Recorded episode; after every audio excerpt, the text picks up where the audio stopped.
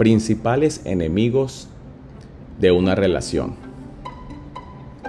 Los cuatro enemigos de las relaciones son la crítica, el menosprecio, la actitud defensiva y las evasivas. Los cuatro enemigos de las relaciones son una forma clara de describir un tipo de comunicación agresiva que, según algunos estudios, pueden predecir el final de una relación. La actitud crítica. Criticar a tu compañero es distinto de ofrecer una crítica o verbalizar una queja. Los dos últimos se refieren siempre a cuestiones específicas, mientras que la primera es un ataque directo al otro. Es un ataque que se dirige a lo más profundo de su personalidad. En efecto, cuando criticamos estamos desarmando todo su ser. Es importante aprender la diferencia entre expresar una queja y criticar. Por ejemplo, queja. Me asusté cuando llegaste sin avisarme. Pensaba que habíamos acordado que nos llamaríamos en estas situaciones. Crítica. Nunca piensas en cómo afecta tu comportamiento a los demás. No es que no tengas memoria, es que eres egoísta. Nunca piensas en los demás, nunca piensas en mí. Si observas que tú y tu pareja se critican a menudo, no pienses que su relación está destinada al fracaso. El problema de las críticas es que si se vuelve un hábito, abre las puertas a los otros enemigos de las relaciones, que son mucho más difíciles de solucionar. La crítica provoca que la víctima se sienta atacada, rechazada y herida. Suele causar, además, que la víctima y el atacante entren en un bucle donde este primer enemigo reaparece cada vez con más frecuencia e intensidad. A menudo, este proceso lleva al menosprecio. El menosprecio. Cuando nos comunicamos en una situación como la que hemos descrito previamente, es normal que seamos mezquinos. Tratamos a los demás sin respeto, nos burlamos con sarcasmo, ridiculizamos e insultamos e incluso usamos el lenguaje corporal para mofarnos del otro. El objetivo del menosprecio es hacernos sentir inútiles y odiados. El menosprecio va más allá de la crítica. Mientras la crítica ataca la personalidad de tu compañero, el menosprecio implica una posición moral de superioridad frente al otro. ¿Estás cansado? Qué mal me sabe. Yo he estado todo el día con los niños sin parar para poner la casa en orden. Y lo único que haces cuando llegas de trabajar es tirarte en el sofá como un niño y jugar estúpidos videojuegos. No tengo tiempo de lidiar con otro niño. ¿Podría ser más patético? E incluso hay estudios que demuestran que las parejas que se tratan con menosprecio tienen más posibilidades de ponerse enfermas, constipados, fiebres, que las que no. Esto se debe a que sus sistemas inmunológicos se debilitan con el estrés del conflicto. El menosprecio se alimenta de pensamientos negativos sobre el otro, que aparecen cuando el atacante se dirige o acusa a la víctima desde una posición de superioridad relativa. Lo más importante es que el menosprecio es el mayor detonante del divorcio. Por este motivo, debe ser eliminado. La actitud defensiva suele ser una respuesta a la crítica. Todos hemos estado en una situación que nos ha llevado a una actitud defensiva alguna vez y suele ser nuestro estado permanente cuando tenemos relaciones con inestables. Cuando sentimos que nos atacan injustamente, buscamos excusas y adoptamos el papel de víctima inocente para que nuestra pareja retroceda. Por desgracia, esta estrategia no suele funcionar. Nuestras excusas solo sirven para que nuestro, nuestro compañero crea que no nos tomamos las cosas en serio y que nos asumimos y que no asumimos la responsabilidad de nuestros errores. Pregunta. ¿Llamaste a Juan y a María para avisar que no iríamos a la fiesta de esta noche como me prometiste esta mañana? Respuesta defensiva. He estado demasiado ocupado durante todo el día. De hecho, tú ya sabes el trabajo que tengo. ¿Por qué no lo hiciste tú? Esta persona no solamente responde de manera defensiva, sino que además invierte la responsabilidad en un intento de hacer que sea todo culpa del otro. Por otro lado, una respuesta no defensiva puede expresar la aceptación de la responsabilidad, la admisión de la culpa y la comprensión del punto de vista de tu compañero. Ups, me olvidé. Debería haberte pedido que lo hicieras tú esta mañana porque sabía que mi día sería un no parar. Es mi culpa. Déjame llamarlos justo ahora. Aunque es totalmente comprensible que intentemos defendernos cuando estamos estresados y nos sentimos atacados, nunca tendrá el resultado esperado. Una actitud defensiva solo aumentará la gravedad del conflicto si el que ataca no retrocede o se disculpa. Esto se debe básicamente a que es una técnica para culpar al otro y no una forma de gestionar el conflicto de manera saludable. Las evasivas. Las evasivas son una respuesta normal al menosprecio. Aparecen cuando el que escucha huye de la interacción, se cierra en banda y simplemente deja de responder al que está hablando. En lugar de afrontar los problemas con su pareja, aquellos que deciden evitarlos usan estrategias de evasión. Terminar la conversación, marcharse, actuar como si estuvieran ocupados o interesarse por comportamientos obsesivos y distrayentes. Se necesita mucho tiempo para que la negatividad que han creado previamente los otros enemigos de las relaciones se vuelva lo suficientemente fuerte como para que las evasivas se conviertan en una salida lógica y entendible. Sin embargo, una vez que han utilizado estas estrategias, es frecuente que su uso se convierta en un mal hábito. Por desgracia, una persona que se defiende con evasivas no es fácil de cambiar. Es el resultado de sentirse psicológicamente inundado. Cuando evitamos el problema con evasivas, puede que ni siquiera nos encontremos en un estado mental adecuado para discutir las cosas de manera racional. Si sientes que estás usando maniobras evasivas durante un conflicto, debes parar la discusión y pedirle un descanso a tu compañero. Bien, estoy demasiado enfadada como para seguir hablando de esto. ¿Podemos hacer un descanso y volver al tema en un rato? Será más fácil discutirlo cuando me haya calmado. Entonces, tómate 20 minutos para hacer solo lo que te ayude a relajarte. Leer un libro, una revista, dar un paseo, ir a correr, etcétera, yoga, respirar. Simplemente haz algo que te permita dejar de sentirte inundado. Una vez lo hayas conseguido, vuelve a la conversación. Antídotos para los enemigos de las relaciones. Ser capaz de identificar estos cuatro elementos dentro de un conflicto es el necesario primer paso para solucionarlo. Pero no es suficiente. Para alejar la comunicación destructiva y los patrones de conflicto debes reemplazarlos por patrones que sean saludables y productivos. Afortunadamente se ha demostrado que cada enemigo tiene un comportamiento positivo que consigue contrarrestar la negatividad.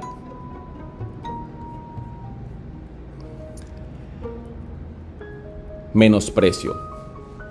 Uno de los cuatro enemigos de la relación. Menospreciar, ningunear, desdeñar, despreciar en pareja es un infierno. El menosprecio es el peor de los cuatro enemigos. Es el comportamiento más destructivo para las relaciones. Existen estudios que lo, escriben, que lo escriben como el mayor signo anticipatorio del divorcio. Cuando nos comunicamos con desprecio, estamos siendo verdaderamente mezquinos. Tratar a los demás sin el debido respeto y burlarse de ellos con sarcasmo y condescendencia son formas de menosprecio. Como también lo son el humor hostil, los insultos, la burla gestual y ciertos elementos del lenguaje corporal. Sea como sea, el menosprecio es venenoso para la relación porque combina el disgusto y la superioridad moral, ética o de personalidad. El menosprecio es sinónimo de soy mejor que tú y tú estás por debajo de mí. ¿Por qué el menosprecio es tan destructivo y peligroso? Es una actitud que se alimenta de pensamientos negativos a, largo plazo sobre la otra persona y surge en la forma de un ataque dirigido a la propia conciencia del otro inevitablemente nos lleva a un mayor conflicto o a uno más peligroso y nunca a la reconciliación. Es imposible solucionar nada cuando tu pareja está constantemente recibiendo el mensaje de que estás disgustado con ella y de que estás actuando de manera condescendiente y con superioridad. Pongamos un ejemplo. En una relación, uno de los dos tiene siempre la necesidad de llegar a tiempo a todas partes, incluso antes mientras que el otro tiene problemas para seguirle el ritmo y estar preparado cuando el otro necesita que lo esté. Aquí vemos una forma de menosprecio que podría suceder en una situación como la planteada. Mira, aprendí a leer las horas cuando tenía 5 años. ¿Cuándo lo vas a aprender tú? Estudios demuestran que las parejas que usan este tipo de comunicación son más proclives a padecer enfermedades infecciosas como la fiebre o el constipado que las parejas que no. El menosprecio es el veneno más peligroso para la relación. Es muy importante que lo tengamos presente. Destruye la salud emocional, física y psicológica. Afortunadamente, como para los demás enemigos de las relaciones, existe un antídoto eficaz para eliminarlo y se nos presenta de dos maneras. A corto plazo, debes describir tus sentimientos y necesidades. Si estás experimentando este tipo de comunicación en tu relación, hay antídotos probados para combatirla y transformar el conflicto en una fuente de crecimiento positivo. Lo primero que debes hacer es empezar poco a poco con pequeños pasos y describir tus sentimientos y necesidades sobre cualquier tema. Intenta evitar las frases que empiezan con tú, ya que pueden hacer que tu compañero se sienta culpado o incluso atacado. Las medidas a corto plazo son un buen punto de partida, pero para crear una inmunidad a largo plazo necesitarás pensar tu relación dentro de un contexto superior. A largo plazo, construye una cultura de cariño y admiración. El mejor antídoto para el menosprecio es la construcción de una cultura de cariño y admiración mutua que metafóricamente fortalece el sistema inmunológico de la relación. Esto no es algo que puedas construir de la noche a la mañana, pero si pones de tu parte para hacer cosas, aunque sean pequeñas, por tu compañero cada día, acabarás por, acabarás por crear un sistema fuerte. Una vez lo hayas conseguido, servirá de fuente contra el menosprecio. La mejor prueba para medir la fuerza de tu sistema de cariño y admiración por esa persona es centrarte en la visión que tienes sobre la historia de su relación. Las parejas que tienen una visión positiva sobre su pasado juntos tienden a estar más felices en sus relaciones. Sin embargo, si tu relación tiene problemas, tendrás más dificultad para sacar algo bueno de su recorrido juntos y de recordar los momentos felices. Hablar de los momentos felices del pasado, no obstante, ayuda a la mayoría de parejas a reconectar. También es importante recordar los momentos difíciles cuando, mediante el esfuerzo mutuo, se luchó y se consiguió solucionar el problema. Esto, recordar las antiguas victorias, ayuda a construir la solidaridad en una relación. Céntrate en ofrecer gestos y expresiones de afecto, amabilidad, apoyo y amor cada día. Esto puede ser tan simple como un beso de 6 segundos, una conversación calmada y trivial, reduce el estrés o tomarse un momento para dar las gracias por el apoyo mutuo. A pesar de que las parejas felices en ocasiones pueden sentirse frustradas por los defectos de la personalidad del otro, siguen pensando que su compañero merece respeto y amor, que vale la pena. Aunque compartir el cariño y la admiración en una relación es un elemento fundamental, estos sentimientos suelen disminuir durante los conflictos. El resentimiento o simplemente, eh, la, simplemente de la abstracción mental que producen las mil distracciones diarias. Dicho esto, expresar cariño y admiración en tu relación no es complicado y es posible incluso después de un conflicto cuando puedes llegar a pensar que estos sentimientos positivos se han enterrado muy bajo tierra. Los pensamientos positivos producen sentimientos positivos y el objetivo es materializar ambos en acciones positivas que nos ayuden a curar la relación y a resucitar el compañerismo. Cuanta más positividad haya en una relación, más difícil será ignorar los sentimientos buenos, que son en última instancia aquello en lo que las parejas saludables se apoyan para mantenerse conectados. Si recibes cariño y admiración y viceversa, tendrás más posibilidades de resolver los conflictos que surjan como un equipo.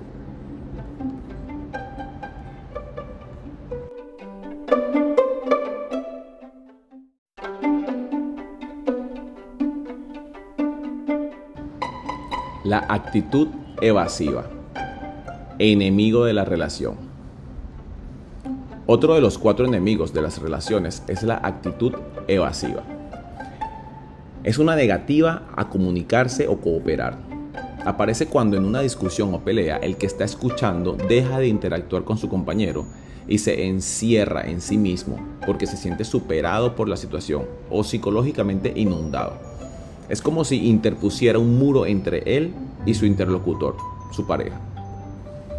En lugar de afrontar el problema, cuando nos evadimos, nos volvemos completamente indiferentes a él mediante maniobras evasivas, terminando la conversación, huyendo, haciendo ver que estamos ocupados o cayendo en comportamientos obsesivos.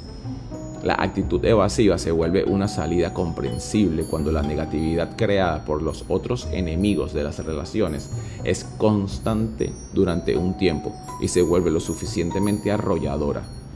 No obstante, una vez aparece, suele convertirse en un hábito.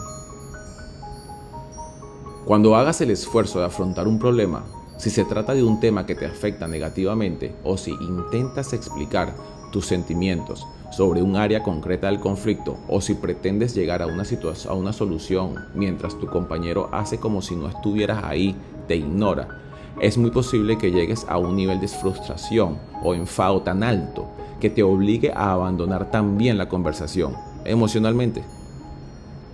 El hecho de intentar comunicarse con alguien que se comporta de esta manera puede ser muy frustrante y si la conducta se repite constantemente puede llegar a ser exasperante. ¿Cuál es el antídoto para este tipo de actitud? Cuando una persona se comporta de esta manera suele ser porque está psicológicamente inundada. Y de hecho, existen algunos indicadores de ello. El ritmo cardíaco alto, emisión al flujo sanguíneo de hormonas del estrés o incluso respuestas de lucha o huida. Cuando esto ocurre, es imposible continuar con la discusión de una forma racional y respetuosa, pues estamos demasiado agitados psicológicamente como para hacerlo. El primer paso del antídoto es parar. Sin embargo, es mucho más difícil decirlo que llevarlo a cabo. Si tratas de concluir la discusión e irte sin ayuda del otro, puede parecer que actúas con una actitud evasiva mucho mayor y empeorar la situación. Lo que debes hacer es acordar previamente una manera apropiada de tomar un descanso en medio de un conflicto. Piensa en algún signo neutro que puedas usar los dos en una conversación para que se hagan saber el uno al otro cuando se sientan inundados emocionalmente. Puede ser una palabra, una frase, un movimiento o simplemente levantar las manos en señal de stop. Los invitamos a que elaboren su propio signo. De hecho, si usas una señal que sea un poco cómica o ridícula, les ayudará a quitarle la atención o la situación. Realmente no importa cómo suene o lo que parezca mientras sea respetuosa y los dos estén de acuerdo en utilizarla. Así que si te encuentras en esta situación, pide un descanso usando alguna señal, palabra o frase que hayan decidido previamente. Deben comunicar sus estados de ánimo, sobre todo si, la situación los supera. Una vez se establece la pausa, debes hacer algo por tu cuenta. El descanso debería durar al menos 20 minutos, pues es lo que nuestro cuerpo tarda en calmarse psicológicamente. El segundo paso es autocalmarse.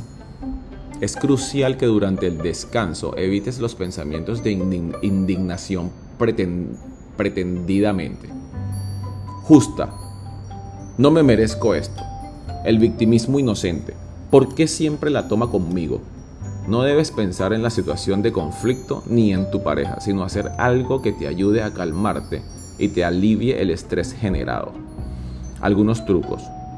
Imagina un lugar que te haga sentir tranquilo y seguro. Un lugar sagrado donde nada te pueda afectar negativamente. Puede ser un lugar que recuerdes de tu infancia, una esquina acogedora donde suelas leer, tu antigua habitación o la casa de un amigo. Puede ser también un bosque frondoso, un campo de flores amarillas o una playa larga y solitaria. Mientras te imaginas que estás en este santuario, e intenta perderte en la paz que te transmite. Esto es perfecto para relajarte y descansar de una conversación complicada. Concéntrate en tu respiración. Debe ser profunda, regular y constante. En situaciones de estrés es normal que aguantemos la respiración mucho rato o que respiremos aceleradamente. Así que inhala y exhala con naturalidad. tensa y relaja partes de tu cuerpo que estén rígidas o sobrecargadas. Siente el calor y el peso que fluye en tus pulmones. Tómate tu tiempo. Esta técnica se parece mucho a la de la respiración. Hay quien prefiere una o la otra, puedes elegir la que más te convenga. Invierte este tiempo en hacer algo tranquilo y que te distraiga. Por ejemplo, escucha música, lee un libro, da un paseo. ¿Qué podemos aprender de la actitud evasiva? Las interacciones positivas dentro de una discusión conflictiva son muestras de interés, de afecto, el humor, la empatía y el lenguaje corporal afirmativo, como el contacto visual.